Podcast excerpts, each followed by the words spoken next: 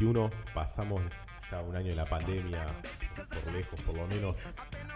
Es más, creo que por estas fechas yo estaba diciendo que era un fake, lo cual me arrepiento porque terminó pasando. Eh, pero bueno, un año de pandemia eh, y con Marcos nos, eh, se nos dio la oportunidad de traer a, Gabriel Merino, docente de la Universidad de La Plata, profesor en una cátedra de, de la carrera de geografía, para conversar un poco sobre esta cuestión eh, que ocurrió, no propiamente sobre la pandemia, sino cómo está el mundo hoy en día después de la pandemia eh, y cuáles son los desafíos que se vienen para los distintos países. La idea en un principio es charlar sobre Estados Unidos, un poco sobre, sobre China y bueno, ir de a poco bajando a lo que es lo regional que es Argent- eh, América Latina y bueno, un poco Argentina.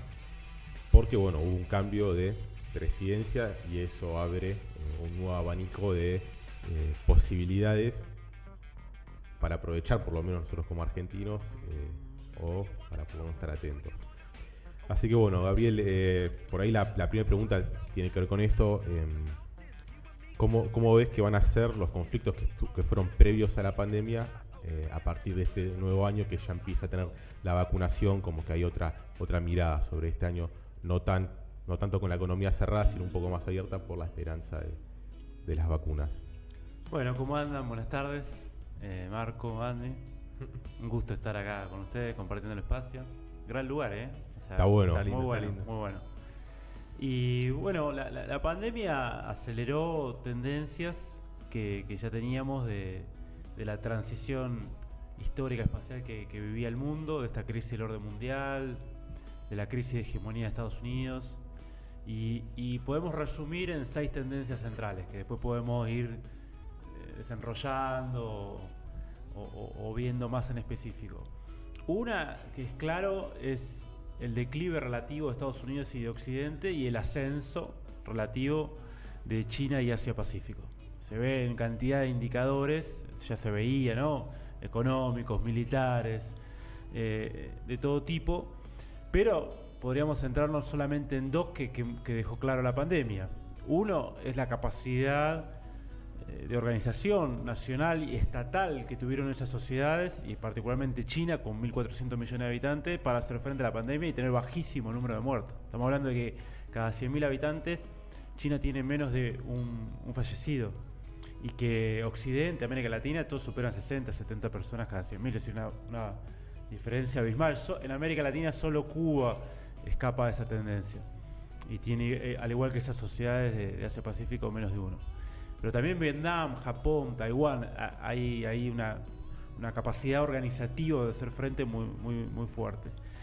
Otra tendencia clara que, que- que veíamos de antes y que de hecho hemos charlado en varias oportunidades es esta situación de conflicto entre potencias, este mundo multipolar, conflictos entre centros emergentes como China y centros tradicionales como Europa, Estados Unidos y Japón, y particularmente Estados Unidos, eh, conflictos norte-sur, ¿no? como el, no sé, el Estados Unidos con Venezuela, eh, co- conflictos con potencias regionales importantes como Irán también, ¿no?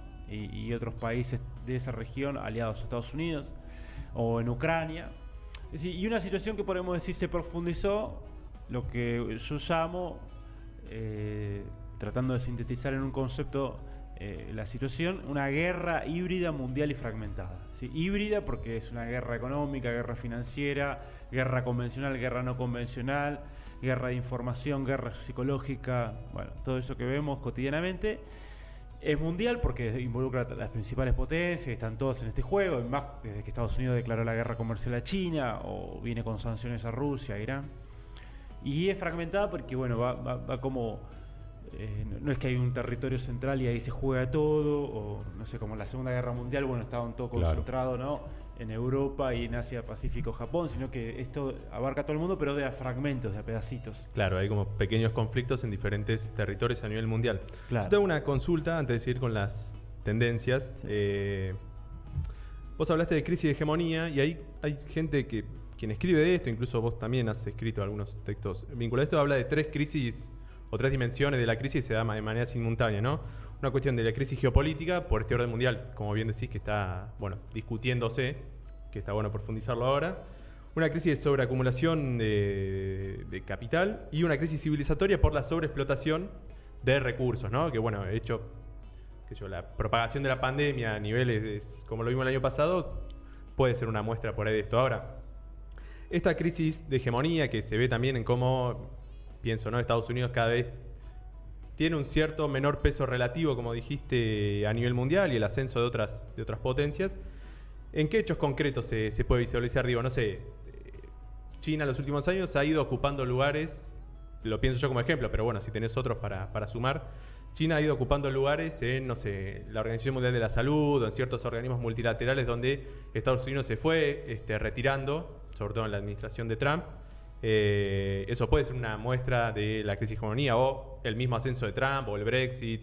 Este, no sé, ¿qué otros hechos o, o procesos de estos últimos años grafican esta idea, no? Sí, es interesante aclarar también el concepto de hegemonía, ¿no? Porque, a ver, para algunos la hegemonía es quién, la potencia dominante. Y es un concepto muy limitado. Entonces cuentan la cantidad de armas que tiene Estados Unidos, la cantidad que tiene China, ¿viste? Y hacen dos cuentas y con eso resuelven el concepto de hegemonía. Sería muy fácil así. Y es más complejo que eso. claro. Eh, Suelen los economistas hacer mucho ese tipo de. No porque los quiero, los quiero mucho, yo de hecho estudié también eh, economía, pero, pero suelen. Eh, como reducirlo a eso. Y el concepto de hegemonía es más complejo. Uno agarra eh, a autores como Rigg y Cox y otros, ¿no? Que piensan estas cosas y, y meten varias, varios elementos para analizar. Hege- hegemonía hace a, y justamente esas dimensiones que vos planteaste eh, tienen que ver con este con el concepto hace a un orden económico en el cual hay un territorio o una alianza y territorios centrales que coordinan ese orden económico mundial es decir el capitalismo mundial Sí. cuál es el centro el núcleo y cómo desde ahí se coordina las regiones semiperiféricas y periféricas y cómo ahí dinamiza al capitalismo mundial y encabeza la dinámica de ese capitalismo mundial y concentra la las Eso que sería, por ejemplo, Wall Street, el centro financiero internacional. Claro. O Silicon Valley, el centro tecnológico. Claro. Ahora, ¿qué, qué vemos ahora? China, ya antes lo había hecho Japón, pero sobre todo China en escala extraordinaria, y no un vasallo militar como Japón, que después que perdió la guerra tuvo que desarmarse, Sí. ¿no? China le empieza a disputar a Estados Unidos esas ac- actividades de coordinación global del mercado mundial. Actividades financieras, ¿no? China de los 10 principales bancos del mundo, cuatro son chinos. Claro. Tremendo dato. Sí, y eso sí. que en lo financiero, en lo más débil China, Y que hace 15 años ni existían. ni existía. Oh, pero, por ejemplo, en lo industrial, China tiene un PBI industrial que es el mismo PBI industrial que si sumás los tres que le siguen, que Japón, Alemania y Estados Unidos. Una cosa increíble. Pero bueno, uno puede decir, bueno, pero hace mucha industria manufacturera de baja complejidad, ¿no? Eh, baratija, ¿no? El todo por dos pesos que venía de China hace 20 años. Claro, o empresas deslocalizadas. Claro. Pero eso ya no es así, digamos. Claro. O sea, tiene eso, pero por otro lado China, hoy por hoy, es el, el solicitante de patentes tecnológicas mundiales más importante del mundo. Son, son empresas chinas. Y eh, por otro lado, eh, China exporta valor agregado, o sea, y produce pro- artículos de mucha complejidad y valor agregado, donde está desplazando a Alemania, a Japón, a Estados Unidos. O los núcleos tecnológicos chinos de Shenzhen en el sur, o mismo Pekín, compiten tete a tete eh, en algunas ramas tecnológicas con Estados Unidos, o incluso algunas la están encabezando, como 5G, ¿no? Claro. Una tecnología fundamental en términos de telecomunicaciones, de velocidad de transmisión de información, o eh, en inteligencia artificial, que es otra de las tecnologías del futuro, de la llamada cuarta revolución Sí. industrial. Entonces ahí hay una dimensión central. Otra dimensión de la hegemonía es que el Estado hegemónico eh, conduce a los grupos dominantes de otros estados importantes. O sea, no solo es número uno, sino que arma una red de alianza y conduce, integra. Entonces, para la burguesía alemana es buena la hegemonía de Estados Unidos. Para la burguesía japonesa, bueno. Eso se empieza a resquebrajar en 2003 cuando, eh, por ejemplo, Estados Unidos invade Irak. Se pone de punta Francia-Alemania. Sí, ¿Por se- qué? Fue polémico, se le, Claro. se le picó un poco ahí a Estados Unidos. No fue tan fácil conseguir la, la aprobación, fue bastante aliados. denunciado en la ONU incluso cuando, cuando invadió Irak.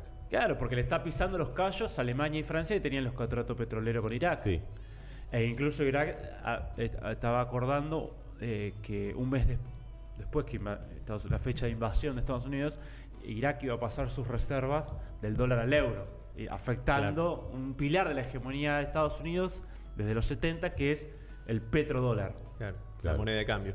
Otra cuestión es cómo en las instituciones internacionales, que es otra de las variables que, que yo iba a mencionar, digamos, de, de otra de las tendencias, es la crisis de las instituciones mundiales. Tal es la crisis de las instituciones mundiales que el propio creador de esas instituciones, los propios creadores, que es Estados Unidos e Inglaterra, los ganadores de la Segunda Guerra Mundial, que crearon en Bretton Woods el FMI, el Banco Mundial, ¿no? Después la ONU. Y después, claro, la ONU, y después en los 90 la Organización de la Mundial de Comercio. Eso, es, eh, esos mismos están tensionando el Estados Unidos de Trump retirándose de la, de la, de la Organización Mundial de la Salud o, o poniendo en, en cuestión la Organización Mundial del Comercio. Y a la vez China crea otras paralelas que tienen mucho poder, porque frente a la OTAN de Estados Unidos y Europa, esa organización militar y de, de defensa, eh, China crea la Organización para la Cooperación de Shanghái con Rusia, por ejemplo. Entonces nosotros vemos también en otros indicadores que eh, la, la mayor parte de los países del mundo tienen como principal socio comercial a China. sí. Claro. Eh, ¿no? Eh, y eso es un, es, un, es un dato clave porque China se volvió el principal exportador e e importador.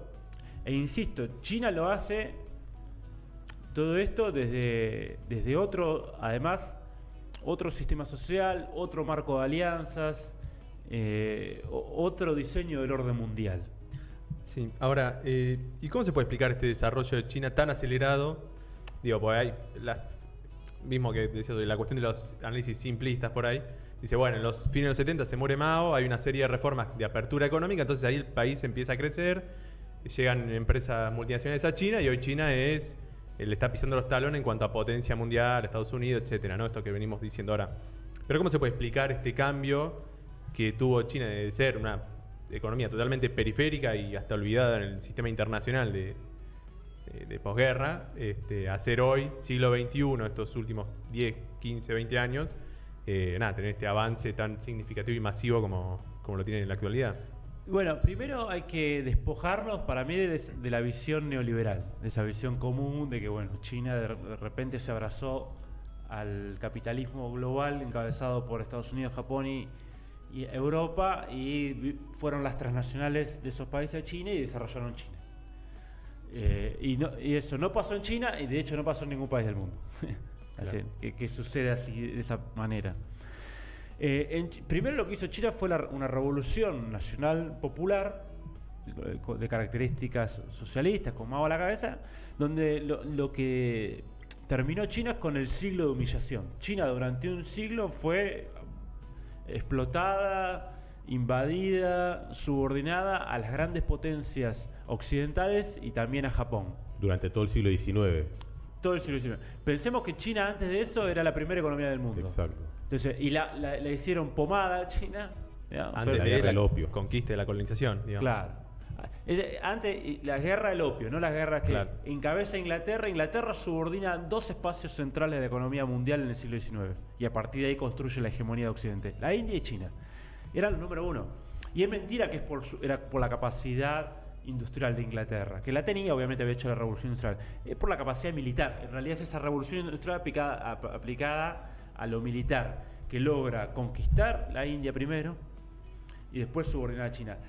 Cuando China hace una revolución, lo primero que hace es afirmarse. Por eso ya en la etapa de Mao tenés un crecimiento del 6% anual, incluso con grandes desastres como fue la gran- el gran salto adelante. bueno. Mm. Y después, cuando viene Deng Xiaoping, lo que hace son reformas de mercado, pero lo que arregla Deng, Xiaoping es, primero, que los ca- campesinos medios. La revolución maoísta, el protagonista fue los campesinos bajos, más pobres. Deng Xiaoping lo que hace que es los campesinos medios puedan comercializar sus excedentes en el mercado, entonces se arma un gran mercado. Se desarrollan muchas industrias de pueblos y aldeas, de propiedad tipo cooperativa, aunque no es cooperativa, pero son comunales. Arregla con la burguesía china que se había ido a distintos países. A Taiwán, por ejemplo. Claro, y acuerda y vu- vuelve esa burguesía china, esa diáspora china, que, que es, que es clave, agarra parte del desarrollo japonés y de los procesos de tercerización de las empresas japonesas, ¿no? Y, y para hacer manufactura, que es lo mismo que hace Corea, Singapur, Taiwán al principio, y a partir de todo eso se desarrolla, pero con una fuerte capacidad estatal, porque no abandona a las grandes empresas estratégicas estatales, lo que hace es que sean competitivas en el mercado. O sea, da- le, le da más eficiencia. Como decir, no sé, nosotros teníamos el mismo dilema en los 80 IPF. Y- eh, IPF en el mercado regional mundial no era competitiva. No. Ahora, vos la puedes hacer competitiva vía privatización y hacer pelota IPF y sacarle activos y desarmarla como empresa nacional y perder reserva y perder tecnología y que las ganancias de IPF terminen armando de la nada a Repsol como multinacional cuando no existía esa empresa española. O lo que hicieron los chinos fue, no, hagamos competitiva a estas empresas estatales, pero donde la renta, la tecnología, las ganancias queden acá en, China. Y desde ahí arregló, o después acordó y acordó áreas de desarrollo, de explotación y de instalación con empresas occidentales transnacionales. Entonces es un proceso más complejo. Eh, y, y lo que vemos en los últimos años es un enorme desarrollo tecnológico conducido por el Estado, pero también que las, las, las protestas de las clases trabajadoras chinas, las exigencias de un pueblo muy movilizado, porque otra imagen errada que tenemos de China, que los chinos Sí, son, son todos robots. pasivos, Sí. son robots. Para, si es algo que no tiene nada que ver con China, es eso, es de hecho protagonizaron una revolución, o sea, y tuvieron eh, mucho tiempo de guerra civil y todo. Eh, y, y durante el maoísmo había tremendas, feroces batallas internas. Por las presiones también de, de- de esos sectores trabajadores, tuvimos impor- muy importantes reformas post-2008. No solo de, de- de- de- de tener más soberanía y desarrollo tecnológico, sino sobre todo presiones para triplicar el salario mínimo, empezar a desarrollar bienestar social, empezar a preocuparse más por el medio ambiente y un desarrollo más acorde con lo tecnológico. Y eso viene de profundas presiones, huelgas, eh, movilizaciones de las clases populares chinas que le dieron al modelo otra vuelta de tuerca, no tan orientado solo a las exportaciones del mercado mundial, sino más al desarrollo interno. Entonces, bueno, tenemos e- ese, gigante que, emerge. Y por eso yo digo, también, no es, eh, no es un modelo capitalista típico, ni mucho menos. Es un modelo híbrido. Es un modelo híbrido. Donde existe adentro relación de producción capitalista, pero donde también existe un Estado empresario que es clave, empresas de pueblos y aldeas, lo- propiedad colectiva de la tierra, gran movilización de trabajadores y, y- y- y- y tendencias socialistas muy fuertes y capitalistas que, que tienen tremendas pujas a- al, al interior. Y eso es lo que está emergiendo de novedoso. No, y además que es un país que tiene un tamaño gigantesco Sí. entonces y que tiene 1.400 millones de personas. Así que imagino que esas tensiones, esas disputas internas deben ser feroces, ¿no? Por decirlo de alguna forma. Te, te hago una, una consulta em, para respecto a esto que venís hablando. Primero hacer aclaración eh, con lo que decías al final en cuanto a la cómo la sociedad china le da un giro a, a- a esta cuestión del capitalismo. Yo creo incluso también, me da la sensación, por ahí esto es un poco de humo, por decirlo así, eh, tienen muy bien estudiado el capital, hay una formación marxista universitaria en, en- en- en- en- en China, de en qué momento se presenta una crisis en el capital. Entonces, los tipos tienen estudiado esa cuestión, cuando me parece que han respondido bien a, la, a por lo menos a estas dos crisis, la crisis del eh, 2008 y la 2008. crisis del coronavirus, China eh, respondió bien. Dos crisis mundiales, las dos más grandes de por lo menos los últimos 50 años.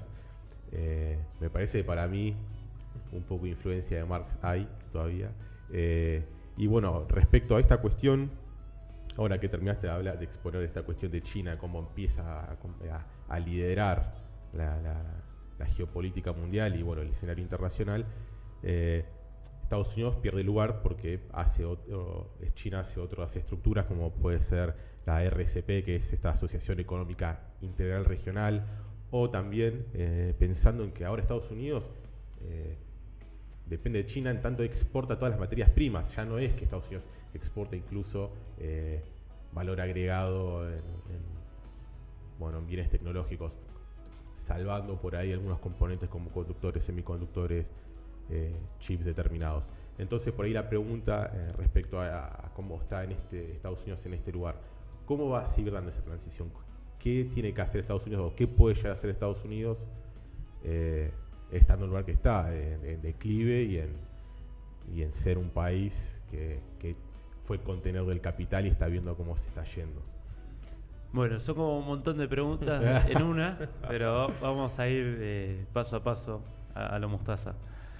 a Mostaza Merlo. Eh, uno, la formación marxista es fundamental en China y de hecho Xi Jinping la ha reforzado muchísimo Sí, en esto de las tendencias distintas, porque Xi Jinping expresa sectores justamente de la nueva izquierda también en China, lo que se llama nueva izquierda, y sectores más ligados con el marxismo también, por otro lado, más nacionalistas, como mirada euroasiática, y de esa forma se co- corrieron bastante en los últimos años, fueron bastante apartados los sectores más que acá llamaríamos neoliberales, y que por eso se dan un conjunto de transformaciones. Los neoliberales que dominaron más en los 90 en, Sí. en- en China. Eh, entonces, por un lado, eso es importante. Lo segundo es, es sí, claramente, ya desde el, el plan quinquenal a partir de los años 2000, que, que incorpora fuertemente el desarrollo tecnológico, como a partir de la crisis del 2008, China dio un salto. China eh, aprovechó un, declive relativo, una debilidad, unas contradicciones que estallan mientras ellos pueden, bajo una economía de- planificada, y de, pero a la vez de mercado, eh, sortear esos problemas y hace 40 años crece de forma consecutiva, que se esca- escapa a las crisis, aprovechó eso y dio fuertes saltos.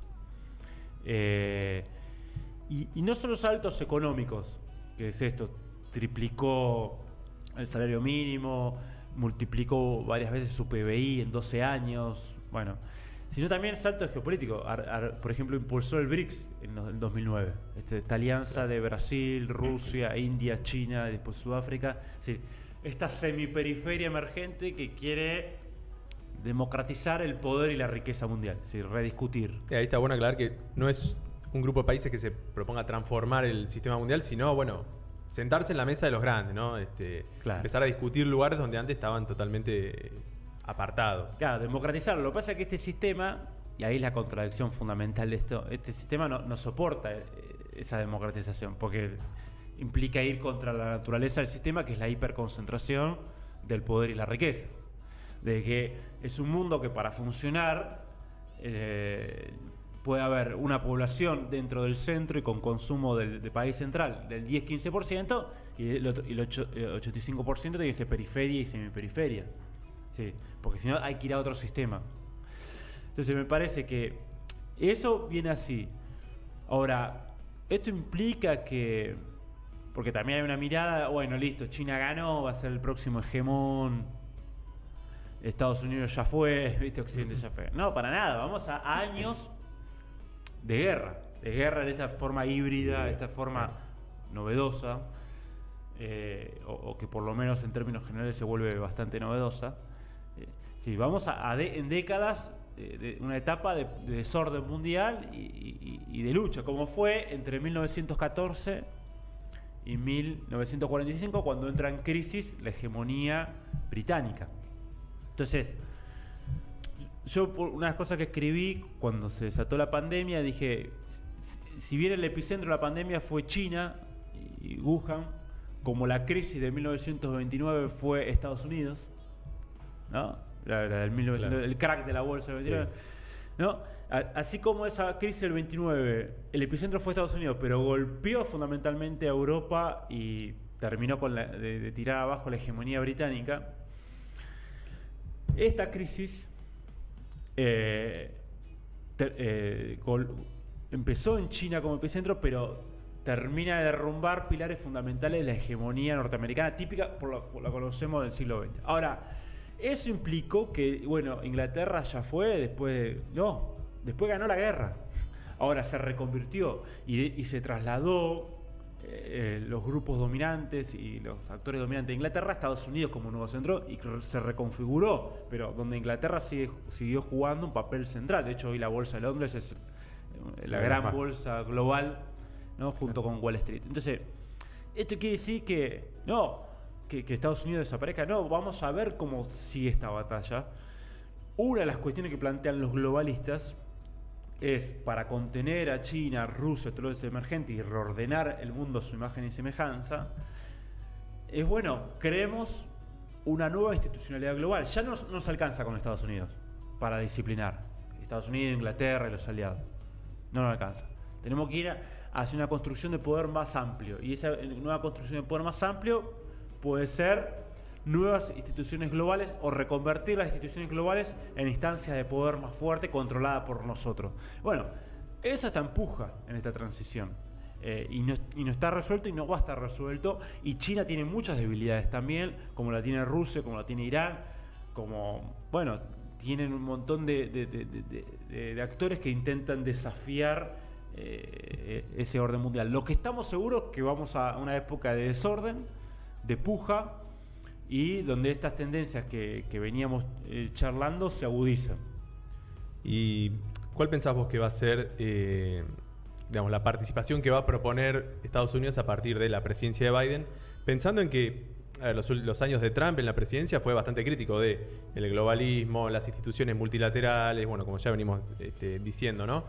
Eh, y justamente algo que se habló durante toda la campaña de, de Biden era, bueno, volver a ser como, eh, eh, digamos, un centro de liderazgo internacional, probablemente con esta visión de cambiar ciertas cuestiones, porque hoy este, no alcanza, como, como bien decís vos. Pero ¿cuál te parece a vos que van a ser los principales este, puntos o desafíos por ahí que tenga la, recién asumida administración de Biden? Bueno, un punto en política exterior podemos de- bueno, ver para, para adentro y para afuera.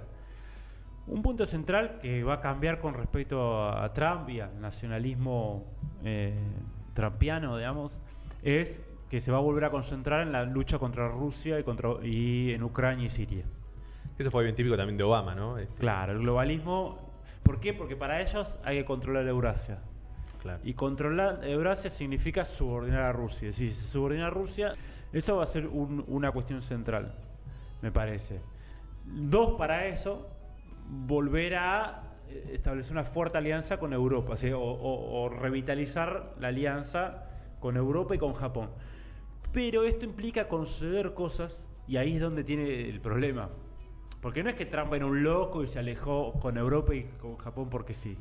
Se aleja porque expresó sectores eh, industriales, de capital industrial, que se sienten amenazados por la competencia con Europa y con Japón. ¿No? Sectores siderúrgicos, sector- metalu- de la Y metalurgia. ni hablar con China también. ¿no? Y ni hablar con China. Entonces, que no quieren saber nada, porque eh, es decir, con conseguir concediendo cosas a Japón y Alemania. Entonces, bueno, Biden va a intentar un acercamiento, pero tiene esa contradicción interna, que es la que estalló y que dio lugar al, al ascenso de Trump.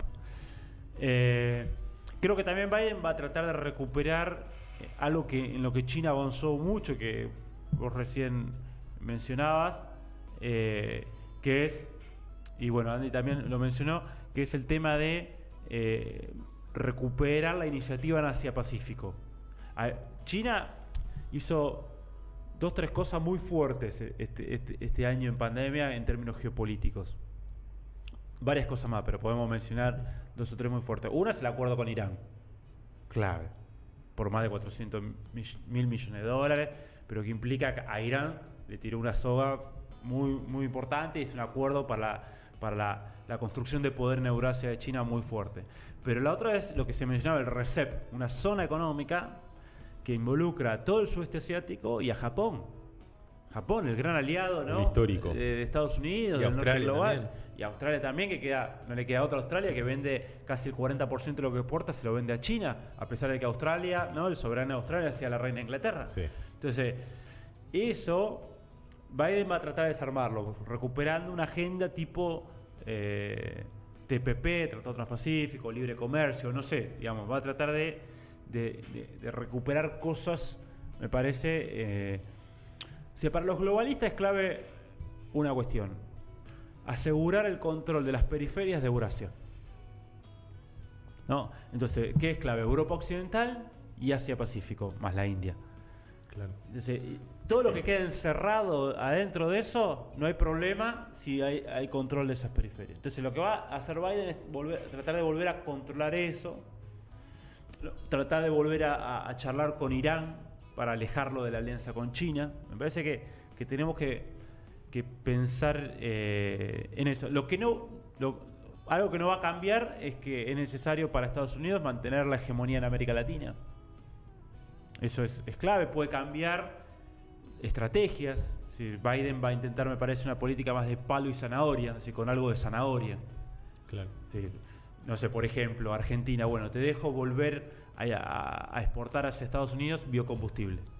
Que- que- Pero bueno, ahí hay que ver si Biden tiene para enfrentarse con los productores de biocombustible de Estados Unidos que pierden con el biocombustible argentino. Pero por eso, algo más de zanahoria. Pero yo creo que que, pero bueno, después por ahí eh, me pregunta sobre América Latina, pero digamos en términos globales, vuelve el globalismo al poder en Estados Unidos con Biden, vuelve esa estrategia globalista de construir institucionalidad global, libre comercio global, eh, instituciones multilaterales fuertes, reconstruir hegemonía de Estados Unidos, pero tiene dos problemas centrales o dos o tres problemas centrales. Una gran crisis capitalista que los golpea y hace que tengan menos zanahoria para afuera y para adentro, sin menos para ofrecer. Claro. Si vos te alías de Estados Más Unidos y no va a tener mucho crecimiento. No. Eh, si no, preguntarle a la Argentina de Macri. O sea, lo que, eh, encima después le vino Trump y le complicó más aún los papeles. Entonces, esos modelos neoliberales de periferia no funcionan porque el centro no crece, no tiene dinámica, va todo a las finanzas. Entonces, ese es un problema central. El otro, la interna. Es decir, cómo eh, se vuelve el globalismo, pero tenés adentro fuertes contradicciones que decir, Biden tiene que poner la casa en orden y creo que eso va a ser muy difícil. Y donde si, si quiere poner en orden, tiene que ceder eh, cosas que no le sirven en política exterior. Sí, Bueno, sí. bien. Y en tercer lugar, en estos años, es decir, China siguió su paso de crecimiento, avanzó en su poder, lo- los actores desafiantes del, sistema y las tendencias desafiantes se profundizaron. Entonces, ese es un, un tercer problema que va a tener Biden muy fuerte. Bueno, eh, para ir cerrando, no sé. Sí, sí, vamos una tandita ahora. Ponemos un- una canción, eh, justo, bueno, acá Gaby hablando de las décadas de 1914 a, a 1945 como décadas bastante oscuras. Yo elegí un tema de, de Glenn Miller, un trompetista también, eh, eh, compositor norteamericano, de, que bueno, falleció en 1944 en, en la Segunda Guerra Mundial, era un trompetista del ejército. Eh, una canción llamada Moonlight Generate, muy, muy buena. Eh, porque yo creo que sí, que estamos, este, esta década y las que vienen son, yo creo que bastante oscuras, de, muchísimo desorden. Y bueno, hay que estar bien atentos porque cuando impera el desorden, ganan por ahí lo- la- las personas incorrectas son las que terminan tomando el poder, me parece. Así que hay que estar atentos. Los dejo con, con esta linda canción.